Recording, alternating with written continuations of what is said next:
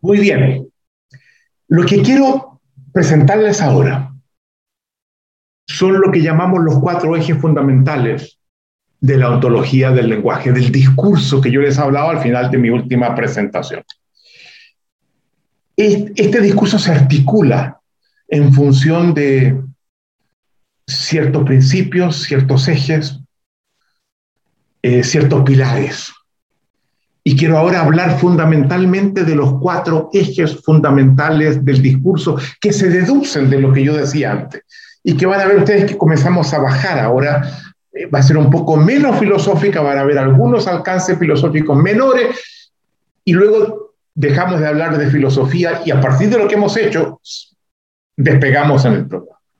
Los cuatro ejes son el eje de la transformación, el eje del lenguaje, el eje de la acción y el eje del aprendizaje. Vamos con ellos. Vivimos el eje de la transformación. Vivimos en un mundo en transformación permanente. Nosotros mismos estamos siendo constantemente transformados. Pero lo importante es que podemos participar tanto de la transformación del mundo como de la transformación de nosotros mismos. Y al hacerlo, al comprometernos en estos dos procesos de transformación, encontramos una fuente importante, no son las únicas, de conferirle sentido a nuestras vidas. Cuando nos comprometemos en la transformación del mundo. Y el mundo es muy variado. Puede ser un mundo que lo concentro fundamentalmente en mi ámbito familiar. Puede ser un mundo que lo expando a lo que es la creación de una organización, de un partido político, de una empresa, de un club de fútbol, de lo que sea. Puede ser una transformación fundamental de mi comunidad. O puede ser más allá todavía. Cuando nos comprometemos en actividades de transformación del mundo, aquello que hacemos, decimos, remite a la acción del emprender. Emprender es el compromiso de transformar el mundo. Y cuando nos comprometemos con la transformación de nosotros mismos, nos comprometemos con la acción del aprender. La transformación de nosotros la hacemos a través del aprendizaje, que es el cuarto eje que mencionaba antes. Y esto es muy importante, porque la ontología del lenguaje, a diferencia de la ontología metafísica, que situaba el ser en el origen, en la creación y en el nacimiento, siempre orígenes, la ontología del lenguaje, el ser que más ilumina, que le confiere más importancia, es el ser por construir en el futuro.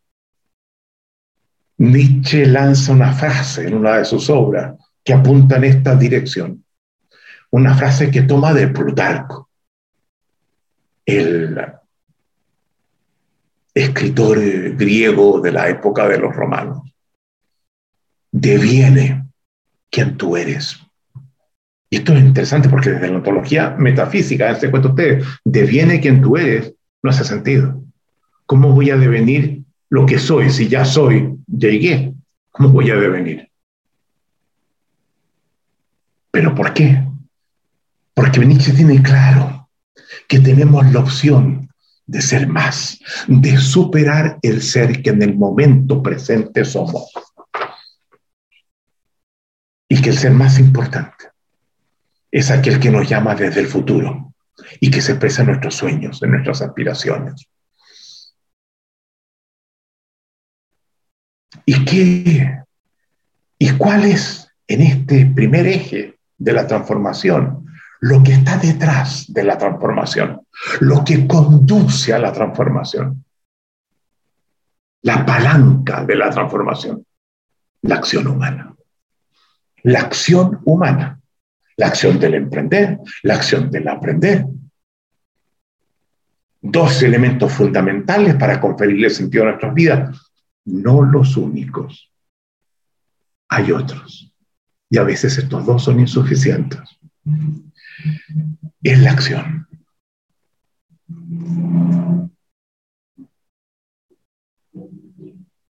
Esto implica lo que hemos dicho, que desde la ontología del lenguaje, cuando examinamos la estructura de la temporalidad humana, presente, pasado y futuro, que convergen en el presente, pero están siempre presentes, traemos un futuro, anticipamos, traemos un pasado, anticipamos un futuro. Lo que adquiere más importancia deviene el futuro, el proyecto que en la existencia procuramos acometer. ¿Qué queremos hacer de nuestra existencia? ¿A dónde queremos llevarla? Primer eje. Segundo eje, el eje del lenguaje. Desde Nietzsche en adelante, pasando por Heidegger. El lenguaje es considerado determinante para comprender el ser humano. Nietzsche es el primer filósofo moderno que reabre el interés por el lenguaje. Aristóteles ya lo había hecho, se había preocupado de la retórica por un lado y de la lógica por el otro. Pero a partir de Nietzsche, a partir de Heidegger y a partir de filósofos que vamos a identificar enseguida, el lenguaje deviene un eje fundamental de esta nueva propuesta ontológica. Y el lenguaje tiene lo fundamental, para que lo entendamos, cuatro roles centrales. Pueden ser tres que se dividen en dos, podemos ver cuatro.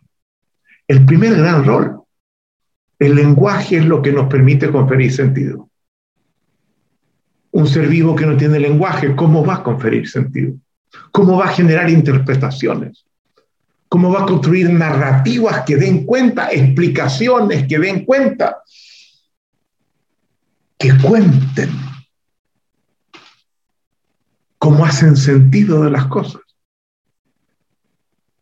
Entonces, esto es muy importante uno de los roles centrales del lenguaje. Segundo rol importante del lenguaje fundamental en nuestra existencia. El sentido ya vemos, sin sentido nos hundimos. El lenguaje nos, nos permite definir el carácter de nuestras relaciones con los demás. Nuestras relaciones en general.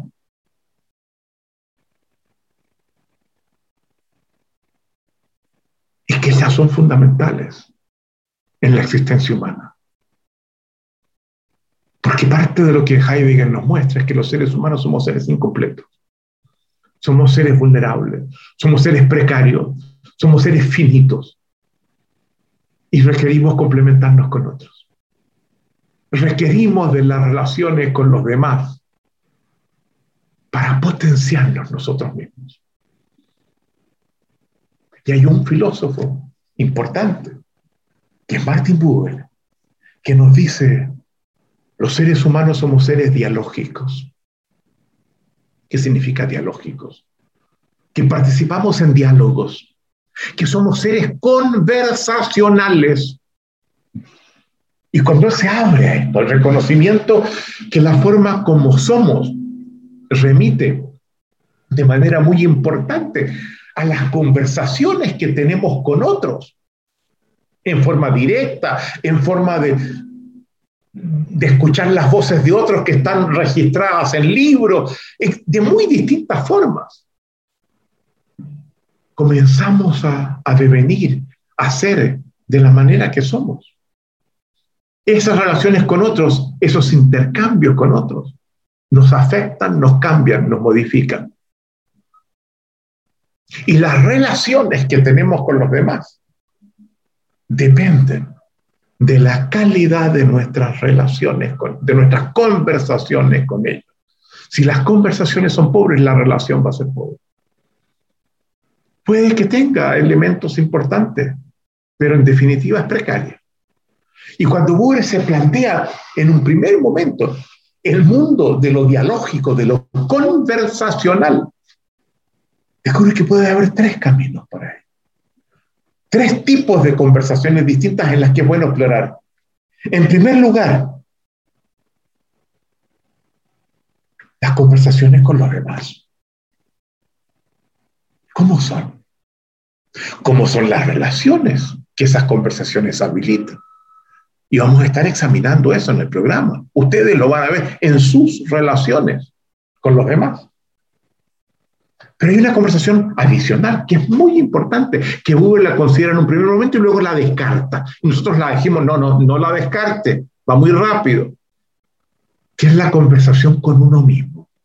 Y que este es un programa que ustedes van a ver le va a poner, va a magnificar la, la, conversación con uno mismo. Ustedes van a conversar con ustedes mismos como no lo habían hecho nunca antes. Se van a preguntar, se van a responder, se van a cuestionar. Van a ver. Un alumno que tuvimos decía, yo salí de este programa como Cristóbal Colón, con un lorito en el, en el hombro, que me habla todo el tiempo, al que yo le contesto y ese lorito soy también yo. Ese lorito no estaba antes que tomara este programa. ¿Y por qué la descarta Google? Porque siente que atrapado todavía en el residuo de la ontología metafísica, la conversación conmigo mismo no puede ser porque somos uno solo y la, toda conversación requiere dos. Pero parte de lo que decimos acá es que no somos uno, somos múltiples. Y cuando conversamos con nosotros mismos, son distintas expresiones de cómo somos, distintas de la que se impone, la que surge, la que emerge, la que nos cuestiona. Y dado el papel de las conversaciones y el lenguaje, ustedes van a ver que vamos a, referirnos a, a un desarrollo muy importante que acontece en la segunda mitad del siglo pasado, que surge una rama completamente nueva de la filosofía, que es central en la propuesta, que es la filosofía del lenguaje de la cual vamos a estar hablando. Donde vamos a descubrir la tercera, el tercer rol del lenguaje. tenemos primero, confiere sentido. Segundo, define el carácter de nuestras relaciones emerge la filosofía del lenguaje y hay particularmente dos personajes fundamentales, dos filósofos que desde Inglaterra producen un giro lingüístico central en el siglo pasado.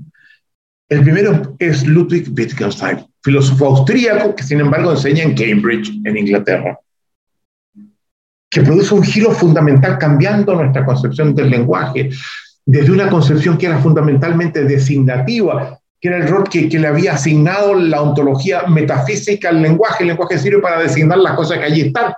Les coloca nombres y nos permite hablar de ellas. Designa las cosas que están. ¿Veis que está, dice el lenguaje constituye los mundos que vivimos? Y hace de las cosas al nombrarlas, las, caracteriza, les da una especificidad que el nombrarla las afecta, les da un sentido distinto.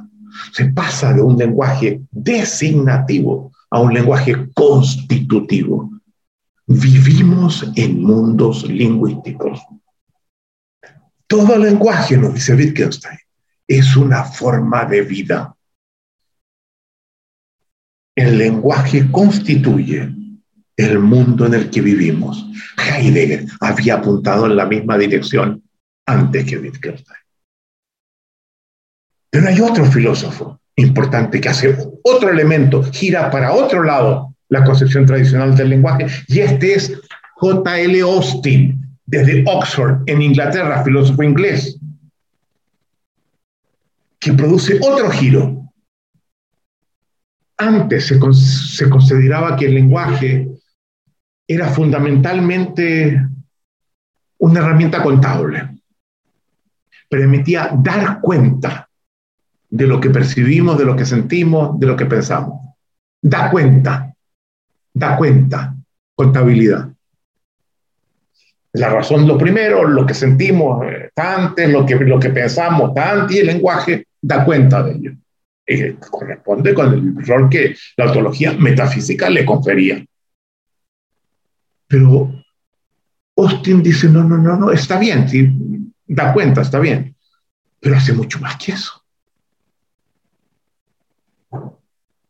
Y nos propone una concepción generativa del lenguaje de una concepción contable a una concepción generativa, lo que implica pasar de una concepción del lenguaje pasiva y descriptiva que se limita a designar lo que ya está allí, a una concepción activa y transformativa. El lenguaje, nos dice Austin, es acción. Y cuando yo hablo, actúo. Y porque dije lo que dije, pasan cosas que no hubiesen pasado si me hubiese quedado callado. O porque me quedé callado, pasan cosas que no hubiesen pasado porque podía haber hablado. El lenguaje incide en el devenir del mundo y de nuestras vidas. El lenguaje es acción. Y tomen en cuenta esto, no solamente cambia por completo la concepción del lenguaje, pasando de un lenguaje contable a generativo, si quieren, pasivo y descriptivo, lenguaje activo y transformador. No solamente cambia la forma como entendemos el lenguaje, también cambia y esto es muy importante y no siempre se le enfatiza de manera suficiente, la forma como concebimos la acción, porque la acción ahora se expande al dominio del lenguaje. Ya no es despliegue de fuerza física, ya no es el trasladarse de un lugar a otro. No tiene que ver con trayectorias, no tiene que ver con, con despliegues de energía, sino con modificaciones de sentido con acciones que inducen a otro a hacer cosas que de lo contrario no harían. Y eso nos es muy importante también, porque dentro de la acción hay una acción, y esa podría ser la cuarta, si queremos dejarla aparte, o dentro de la tercera, hay una acción que es muy importante, que es la acción de coordinar acciones con otros para tomar acciones conjuntos y producir resultados que individualmente no seríamos capaces de producir. Hemos llegado a la luna los seres humanos. Individualmente no hubiéramos podido, pero coordinando acciones con otros. ¡Wow! Logramos cosas que de lo contrario serían completamente inalcanzables. Y para eso está la acción de la coordinación de acciones. Ligado a esto, ligado al reconocimiento de que el lenguaje es acción, surge un concepto que nosotros hemos acuñado, que resulta fundamental en la propuesta.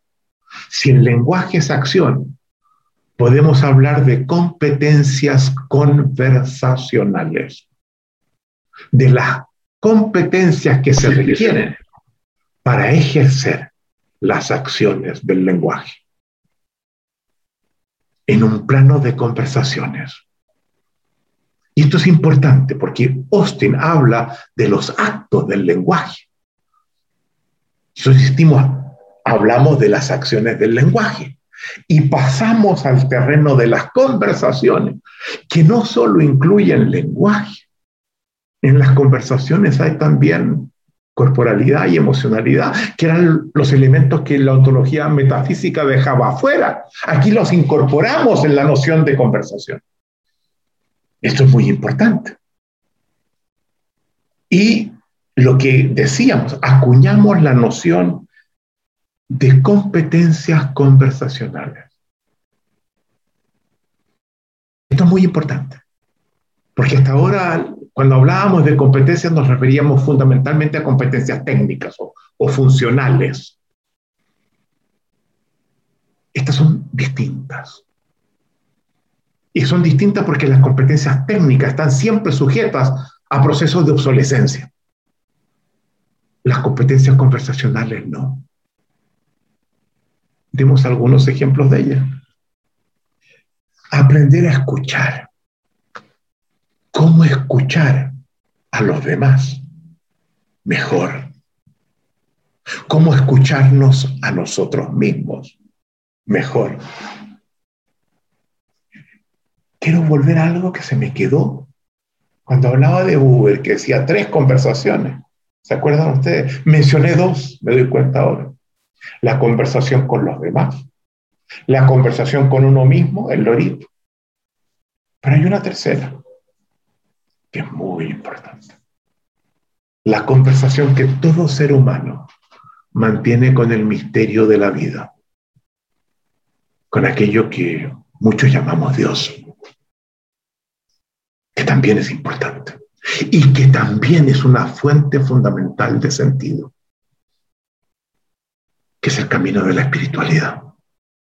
Sobre lo cual tendríamos mucho que decir, porque estamos viviendo una época donde la espiritualidad a la que estábamos acostumbrados, que asumió una carga metafísica muy importante, está haciendo agua. Pero el punto no es abandonar el camino de la espiritualidad, sino corregir los caminos de la espiritualidad. El ateísmo no es parte de la solución, es un incremento del problema. Y para conferirle sentido a la vida, tenemos que abrir también ese camino, no solamente el emprender y el aprender, también para muchos es fundamental diseñar el camino del desarrollo espiritual. Es muy importante señalar eso. Estoy haciendo un paréntesis de algo que dejé presente. ejemplo de esta competencia emocional decíamos la escucha. La competencia de hacer juicios fundados que usamos para enfrentar el, el devenir, lo que viene, vamos a hablar de los juicios, que son muy importantes en nuestra vida. Van a ver ustedes que en el último día, en el tercer día que tenemos ahora, voy a estar hablando muy fuertemente de los juicios. Tenemos que aprender el arte de los juicios y aprender a fundar juicios, a juicios que sean poderosos y que nos impulsen a crecer, a saltar, a trascendernos a nosotros mismos, no en buscar dominios trascendentes que están fuera, sino a buscar mundos que están más allá de los que vivimos, formas de ser nuestras que están más allá de cómo hoy somos. A usar nuestras conversaciones para definir lo que es posible y lo que no es posible. Esto es muy importante, lo vamos a ver mañana. Lo posible no está ahí afuera, lo posible remite a nosotros y lo posible se diseña. Lo que parecía posible, no, imposible en un momento, por entrar en conversaciones con otros o conmigo mismo, generamos que sea posible ahora. Las posibilidades remiten a nosotros y surgen de conversaciones. La competencia de saber pedir en forma adecuada, de saber ofrecer, de hacer promesas, de crear espacios emocionales expansivos, donde las posibilidades que surjan sean mayores y las posibilidades de acción se incrementen, incorporando la emocionalidad, etc. Todo son competencias conversacionales, no son competencias técnicas. Y en estas competencias conversacionales, veamos cómo son las que hemos mencionado. Son genéricas, las tiene todo ser humano. Todo ser humano escucha. A veces incluso los sordos, si bien no escuchan el sonido, confieren sentido a lo que el otro quiere expresarnos. Son resistentes a la obsolescencia. Son transversales, afectan el conjunto de dominios de la existencia. Son transformativas nos permiten las tareas de innovación, de liderazgo, de emprendimiento. Son relacionales, constituyen nuestras relaciones. Son existenciales, definen la calidad de nuestra existencia. Son ontológicas, definen la forma como somos.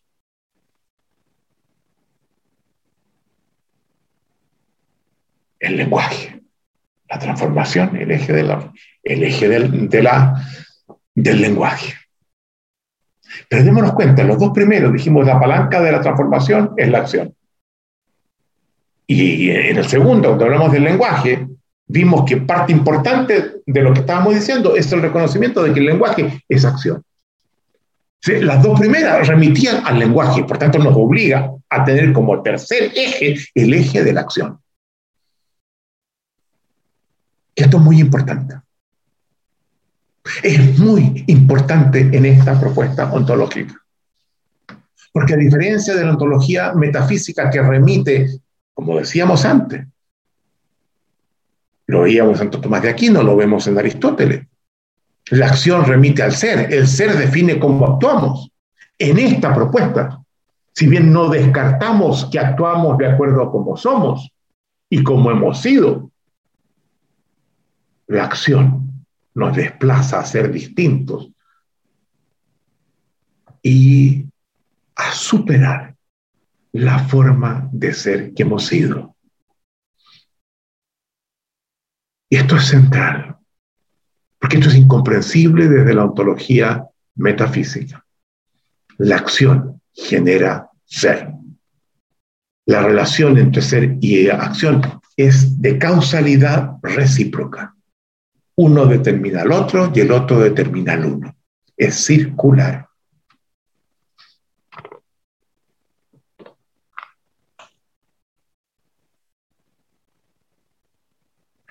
La acción y un elemento central que utilizamos para dar cuenta del papel que la acción tiene en nuestra propuesta, remite a un modelo que hemos desarrollado. Modelo que lo hemos, nos hemos inspirado en una propuesta de un importante psicólogo cognitivo de, de Harvard, ya fallecido, Chris Argyris, que hizo un esbozo embrionario de esto que nosotros vamos a convertir en lo que llamamos el modelo OSAR. En la versión que ustedes lo van a ver es la nuestra, pero van a ver que se inspira en lo que este psicólogo cognitivo Chris Argyris, de origen griego, nos propuso. Se llama el modelo OSAR. Y el nombre nos gusta porque se trata de eso, de osar, de atreverse, de dar el salto, de ir más allá de donde estamos, de no tenerle miedo a la transformación y al devenir. Osar. Perdón. Pero también osar tiene que ver con las siglas de los tres elementos claves que el modelo tiene con las primeras letras de cada uno de ellos. Observador, sistema, acción y resultados. Y esto es muy importante, porque estos cuatro elementos del modelo SAR los vamos a convertir en principios de la propuesta de la ontología del lenguaje. El principio de los resultados, el principio del observador, el principio del sistema y el principio de la acción. En esta reunión inicial vamos a presentarles a ustedes los tres, el principio de los resultados, del observador y de la acción. En la próxima, en cinco meses más, el principio del sistema. Muy importante el papel que este modelo SAR tiene en la propuesta que estamos desplegando con ustedes. Veamos el modelo SAR. Lo tenemos en pantalla. Y el modelo SAR comienza con el casillero de los resultados. Adelante. Y esto nos permite articular el principio de los resultados. Esta es una propuesta que propone vivir nuestra vida de acuerdo a los resultados que somos capaces de generar en ella. Que sean los resultados los que guíen nuestra existencia. Hagamos de los resultados el elemento central como pauta ética de nuestra vida y de nuestra convivencia con los demás. No las intenciones. Si las intenciones fueron buenas los resultados fueron malos, las intenciones se bajan, corregimos los resultados. No de las justificaciones. Deja que te explique por qué lo hice así. Sí, sí, sí, está bien, está bien. Pero el resultado es malo. Puedes justificarlo, yo puedo entenderlo, pero por sobre todo, corrígelo, cámbialo, de forma que logres lo que realmente querías, no lo que nadie te va a indicar. En este es un programa que respetamos la autonomía de los individuos muy fuertemente. Respeto y autonomía. Ustedes van a ver que eso va a aparecer poco más adelante en el programa como elemento muy importante a considerar. Pero tú defines los resultados que quieres alcanzar y sométete a la convocatoria que ellos te hacen de que los logres. El resultado, pauta ética de la existencia, del sentido de la vida y de la convivencia con los demás. ¿Verdad? Principio de los resultados. ¿Qué generan los resultados? ¿Cómo se producen los resultados? A partir de la acción. Vamos al, al casillero siguiente, Alex. La acción. Los resultados resultan de las acciones, de los comportamientos que ejecutamos o que ejecutan otros. ¿Verdad? Entonces la acción es fundamental. Porque si queremos producir los resultados que añoramos, tenemos que garantizar que las acciones que tomamos sean las que conduzcan a ellos. Eso es fundamental. Porque no se trata de, invocar, esto es lo que yo quiero, esto es lo que yo quiero, esto es lo que yo quiero. A ver, ¿cuáles son las acciones? Y las acciones descansan en distintos tipos de competencias.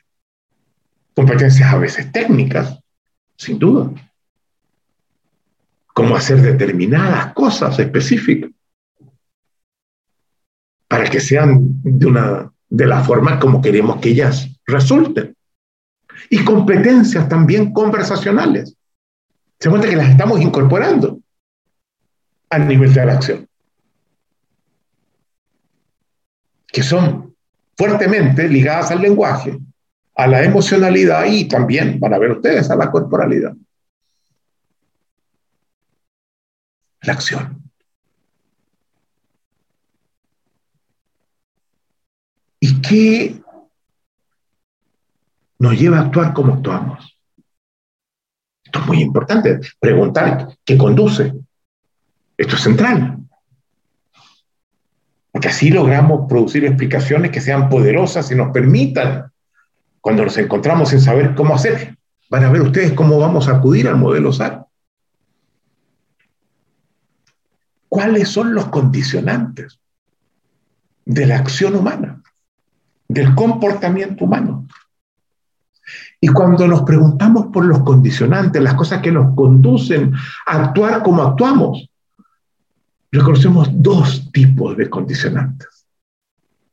Los que llamamos los condicionantes visibles, de la acción humana.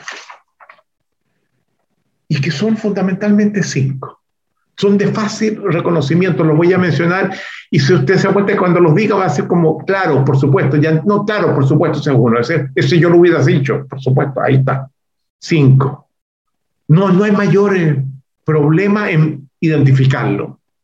Y capaz que de repente descubramos que habían otros que no, que no los habíamos visto, pero hasta ahora pensamos que son fundamentalmente cinco los condicionantes visibles de la acción humana. Predisposiciones biológicas. Esto es muy importante porque, como todo ser vivo, solo podemos hacer lo que la biología nos permite. Eso es una acción fundamental. Si la biología no nos permite ciertos comportamientos, no, no.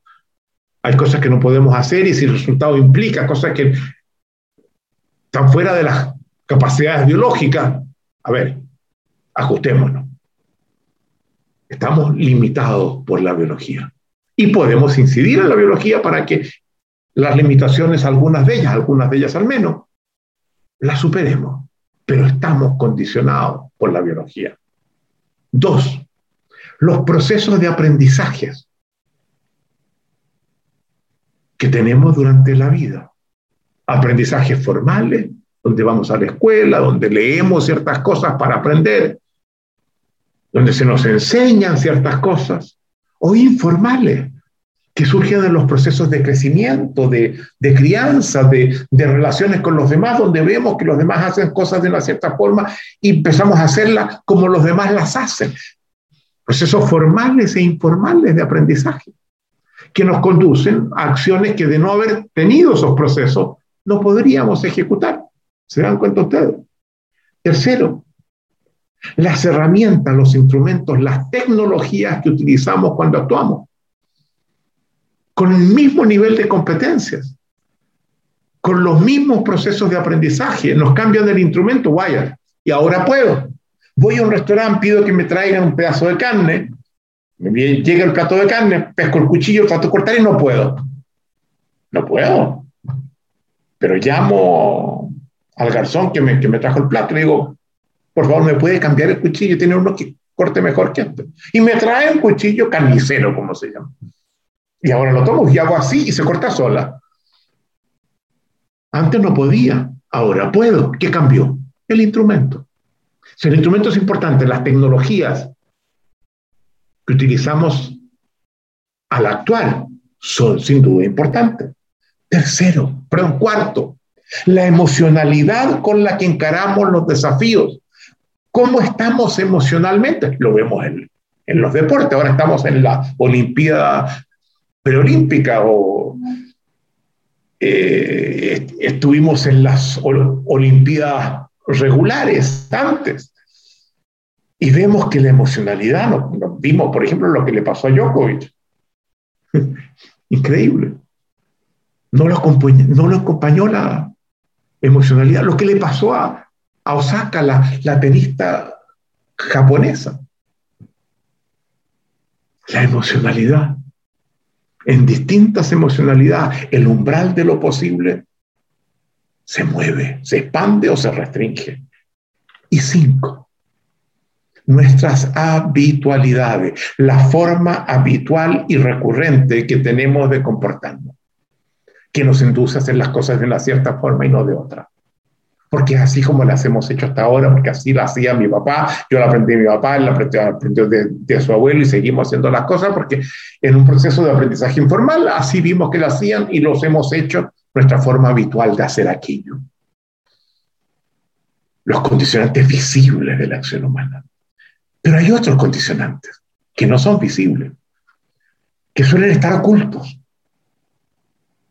y que nos sirven mucho porque muchas veces nos pasa que si nos quedamos solo a nivel de lo visible, nos damos muy rápidamente cuenta que hay ciertas cosas que quisiéramos hacer que no las podemos hacer. Que tocando los condicionantes visibles no llegamos a ejecutarlas. Y que nos llevan a decir, bueno, será así nomás, no se puede. Y decimos, no, no, no, no, no, no. No hagas esto, no, no digas no se puede. Porque eso va a significar caer en resignación y que vas a abandonar un objetivo que a lo mejor tienes otras formas de alcanzarlo, que no pasan por los condicionantes visibles, sino por otros. Y vamos a trabajar la resignación más adelante en el programa. Gran tema.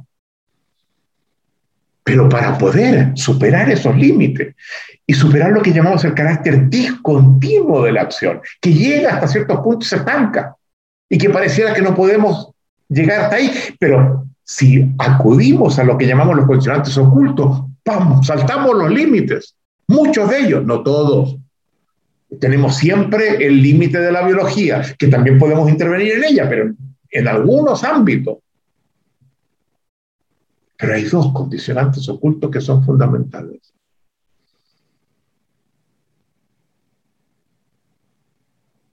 El observador, el primero. ¿Qué es el observador? Vamos a estar hablando sobre el observador mañana a esta hora. El observador, voy a decirlo en breve, mañana voy a expandirme mucho más. Es la forma como hacemos sentido del acontecer, de lo que está pasando. ¿Cómo interpretamos el acontecer? Porque descubrimos que de acuerdo al sentido que le confiramos al acontecer, vamos a actuar de una o de otra forma. Y que los resultados que obtendremos serán uno y no otros. Y esto no estaba en los condicionantes visibles. Esta noción es fundamental en la propuesta, porque sabemos que observamos. Nadie duda que observamos. Pero lo que la gente no se da cuenta es que la forma como cada uno observa tiene que ver con el tipo de observador que es y que ese observador que es también puede ser modificado. Uno sabe que observa, pero toma por sentado que así se observa. ¿no? Cada uno observa como observa, como diría Frank Sinatra, a su manera. ¿Verdad? Y es muy importante que ustedes aprendan a observar el observador que son.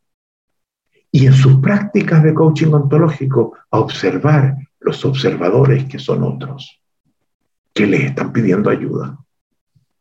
Para que ustedes sepan que pueden incidir en ese observador y sacarlos del atolladero en que esas personas se encuentran cuando acuden a ustedes pidiéndoles ayuda el observador. Y lo tenemos en la... Dado el observador que somos, actuamos como lo hacemos y dado como actuamos, generamos los resultados que producimos. Pero una vez que tenemos esa línea horizontal, podemos hacer algunos juegos con ellas a este nivel. Y vamos, Alex, a lo primero que viene. El observador actúa como actúa y la acción que tomamos produce los resultados. Pero ese observador que actuó como actúa, cuando produce los resultados, los observa también. No, no solo observa el acontecer en el que se encontraba, observa lo que produce y evalúa lo que produce. Y dice, me gusta o no me gusta. ¿Es lo que quería o no es lo que quería? ¿Quedo satisfecho o no quedo satisfecho?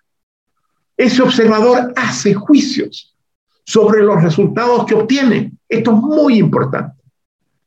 Y si dice me gusta, me deja muy satisfecho, me deja muy contento. Entonces decimos fantástico.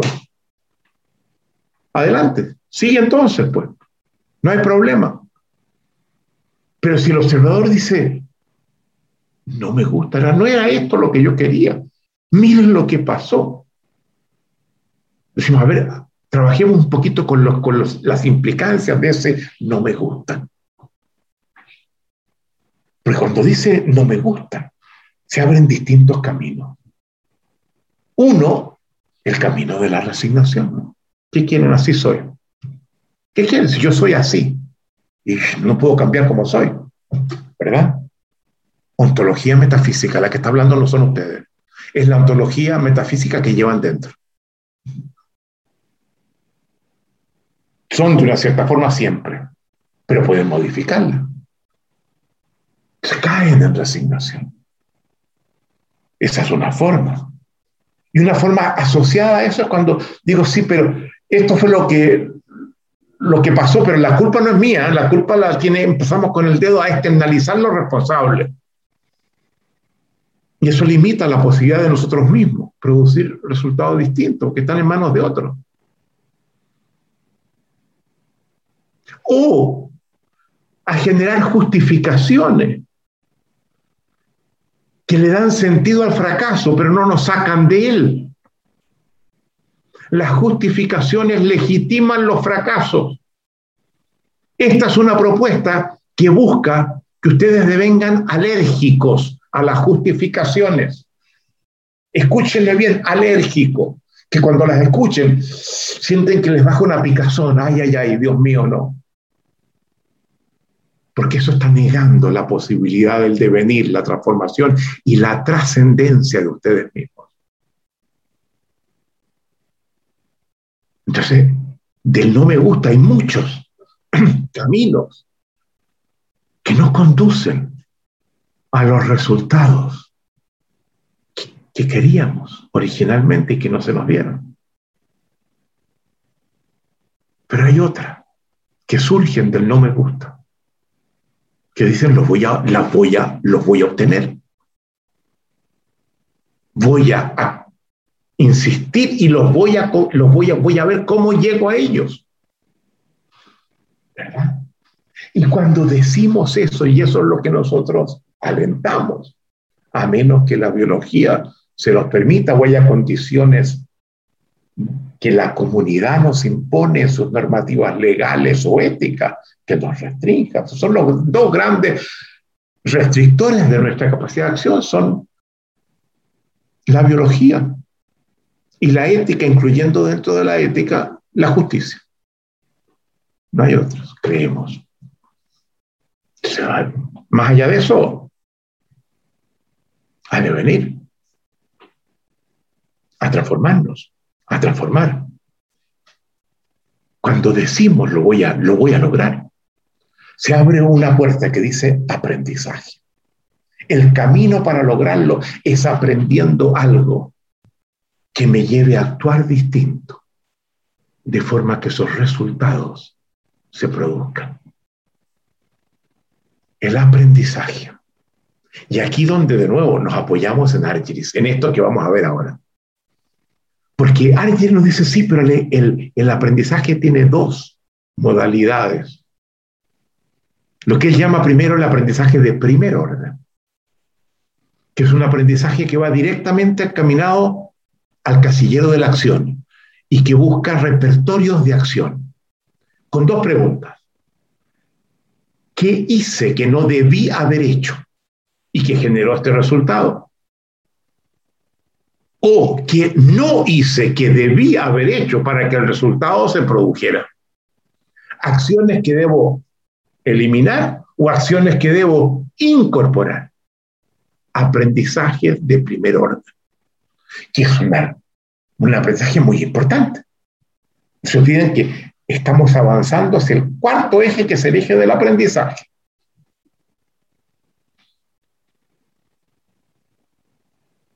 Pero si nos quedamos solo en el aprendizaje de primer orden, que va al casillero de, la acción, limitamos nuestra posibilidad de, cambiar esos resultados. Y hay un, lo que Archie llama second loop learning. El primero lo llama single loop learning, el que vimos de la acción.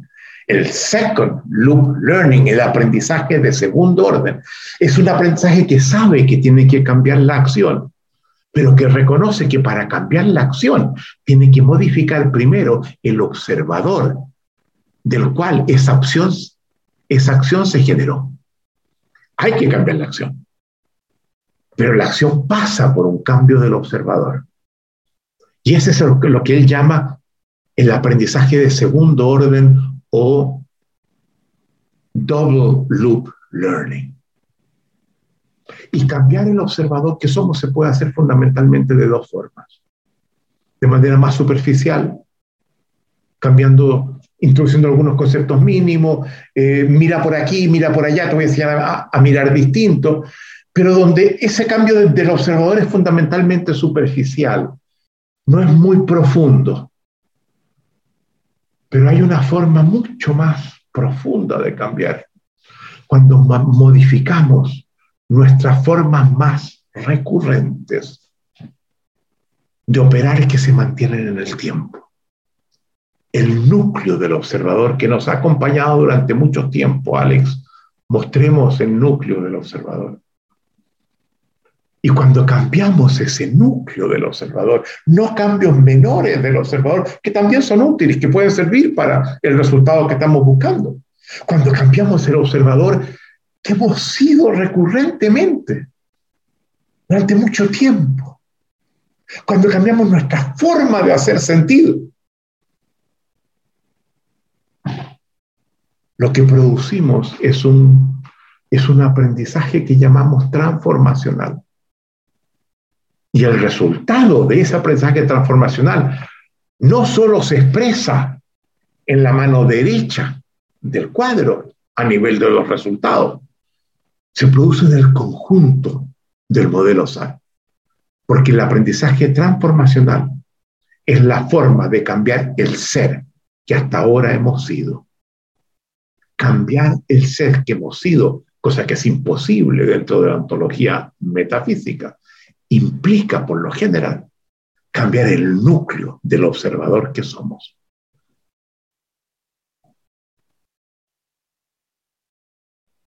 Entonces, se dan cuenta ustedes, esto va a ser central, vamos a, volver permanentemente al modelo SAR.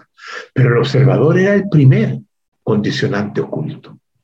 Hay otro, y ese otro acaba de aparecer.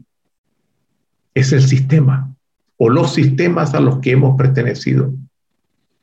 Los seres humanos nacemos y nos insertamos inmediatamente en distintos sistemas. Una familia, un país, una época. Perdón. Y ese sistema tiene una forma de hacer sentido, dada por su cultura. Cultura que condiciona los resultados que sus miembros buscan las acciones que adoptan y la forma particular de hacer sentido de sus individuos, el tipo de observador que los individuos son. Y muchas veces, ciertos resultados para que se logren, no basta con cambiar la acción, no basta con cambios superficiales en el observador, no basta incluso con algunos cambios transformacionales en el observador para que ellos se logren y se mantengan. Estamos obligados a modificar el sistema que condiciona lo que buscamos, las acciones que tomamos y el tipo de observador que somos. Y aquellos que se dan cuenta que pueden alcanzar resultados que exigen cambios del sistema, son los que llamamos líderes. Esos son los líderes. Y hay líderes en distintos sistemas, más grandes o más chicos. Líderes en las organizaciones, líderes en los países, líderes de cambios importantes en la relación de, pareja, en, en las relaciones familiares, líderes en todo sistema social. Con esto terminamos el eje de la acción. Y nos queda un último eje, el eje del aprendizaje.